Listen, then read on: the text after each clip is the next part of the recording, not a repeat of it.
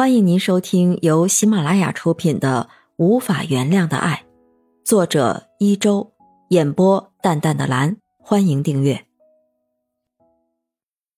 第七章生死劫上。家人接到沈梅花遇害的通知，陆续回到家中。李春丽进门就左右环视，然后带着泪水问：“爸爸去哪儿了？”没有人告诉他。王景思问。今天都有谁来过？李春丽摇头，不知道。沈梅花的儿子与媳妇也说不知道。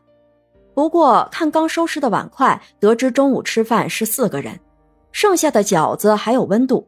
难道是吃饭时言语不合吵架了？那么是什么人与他吵架？张静思问：“你们父母平时的关系怎么样啊？二人经常吵架吗？”室内一片寂静。大家的目光都投向李春丽。李春丽回答：“不吵。”这突如其来的噩耗让李家大大小小的亲人都回来了。小女儿春娇进门就哭着说：“我妈多善良啊，不可能得罪人。到底是谁这么狠毒？” 王景思说：“相信我们会调查清楚的。”春娇问：“我爸呢？”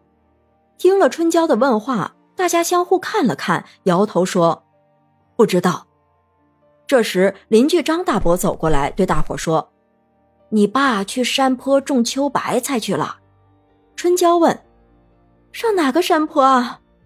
张大伯回答：“具体是哪儿我也不知道，就是下午撞见他，他说了一嘴。”春娇问：“大姐，爸在你跟前时间多，你应当知道呀。”春丽回答：“我也不知道啊。”说完嚎啕大哭。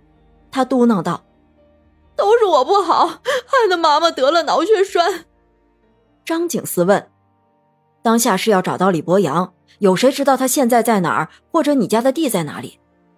春丽想了一下，哭着回答：“只知道南山坡上，具体位置我也不知道。”一个小时后，李博阳肩膀上扛着锄头回来了。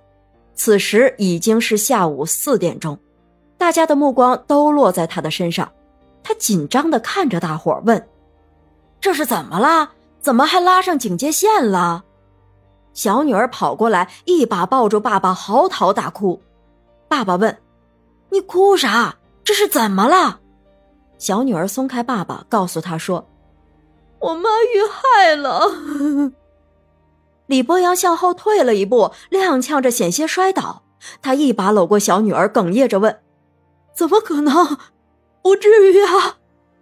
他瞧着大伙，这才相信是真的。他嘟囔道：“他真是命苦啊，怎么就那么巧遇到歹徒了？”李博阳患有高血压病。此时血压不断升高，他有些站立不稳，急忙靠在大女儿身体上。大家把他拽到床上，他吃了降压药，暂时没危险。休息一会儿后，张景思问话：“中午你们几个人吃饭啊？家里来客人了吗？”李博阳回答：“中午我们四个人吃的饺子，吃完饺子，亲家母带孙女回家了。”张景思又问。你是几点钟离开家门的？李博阳回答：“具体时间我没看，只知道亲家母走后，我也就走了。”张景思再次问：“那吃饭时你们发生口角没有啊？”李博阳生气的问道：“你们不去抓凶手，反而来审问我，这是何用意啊？”两个女儿也出面解释。我爸妈感情好着呢，从来没听到他们吵架。不信你们去问左邻右舍。二位警司摆手制止：“不用了，我们也是例行公事，请家属配合，及早让死者入土为安。”一位警员跑过来小声说：“周警督来了。”两位警司站立两旁，被称为周警督的长者走过来，对二位警司说：“省厅对这起凶杀案很重视，要求在临展会前侦破此案。”确保临展会的顺利进行，这起凶杀案要及时在电视节目上报道，以震慑凶手再次作案的可能。要全程抓捕凶犯。周景都的话传达了郝局长的意思，警司们不敢怠慢，急忙去准备了。周景都听完张警司的汇报后，对李春丽说：“打电话让冷雪茹过来。”李春丽急忙反对，她说：“我婆婆一个人独居，这么大的事情要是她知道了，会打乱她的生活。这个事情我不想让她现在知道，至少要等我丈夫到家再说。”周景都问：“你丈夫去哪儿了？”李博阳怒气冲冲叫喊道：“难道他也在被调查之中吗？你们快去找凶犯，不要对我的家人查来审去的。”李春丽解释：“我爸爸一直对我妈妈好，突然的打击实在是接受不了，你们千万别介意啊。”这时开过来一辆警车，车上下来一位更高级别的人，此人正是郝局长。他告诉周景都，刚接到省厅电传，一个越狱潜逃犯正在全省范围内通缉，他的头像已经张贴出去，请大家留意并传达下去。王警司马上说：“难不成他狗急跳墙抢劫不成杀人了？”周景都汇报说：“据家属讲，除了脖子上的项链、耳环不见了，沈梅花手上钻戒也不见了，室内其他东西什么也没少。”也没有打斗的痕迹。刚才得知死者患有脑血栓后遗症，腿脚不是很利落。张警司疑惑不解，汇报完还在自言自语：“如果是那个在逃犯入室抢劫，他捅一刀抢到东西就跑，不用杀人呢。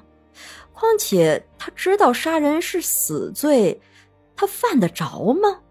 至于沈梅花身体上的伤痕……”也无法解释啊！即便死者是过敏性体质，也不可能是这个结果呀。郝局长问：“就这些吗？楼道里的墙上的血渍是一个人的还是两个人的？”问过，马上更正说：“太着急了，时间上还要等一等。周围有目击者吗？”周景都回答：“没有，那个时间段走动的人少。”郝局长看了一下腕上的手表，催促道：“收队！”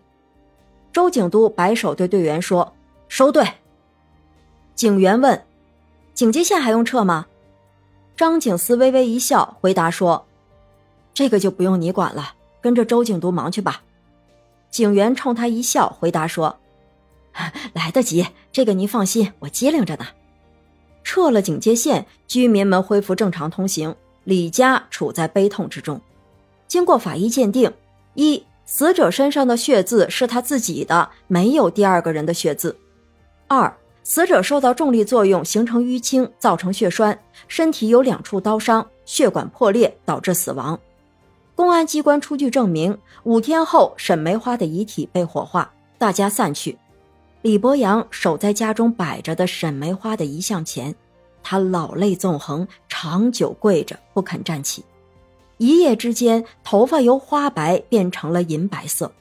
儿子李思辰推开门时，看见爸爸已经睡着了，他心疼不已，拍着爸爸的肩膀叫道：“上床睡吧。”李博阳站起来，走到床前，一头栽到床上，嚎啕大哭，那样子实在可怜。儿子看着爸爸这个样子，心酸如醋。豆粒般大小的泪珠在眼眶中打转，抬起手一把抹去泪水，在衣服上擦了擦手，拍着爸爸的肩膀劝慰道：“这才六天，您就成了这般模样，这样也不是办法。你选择一家，看看去谁家，别自己撑着了，总得让我们省心呐。”听众朋友，本集已播讲完毕，请订阅专辑，下集精彩继续。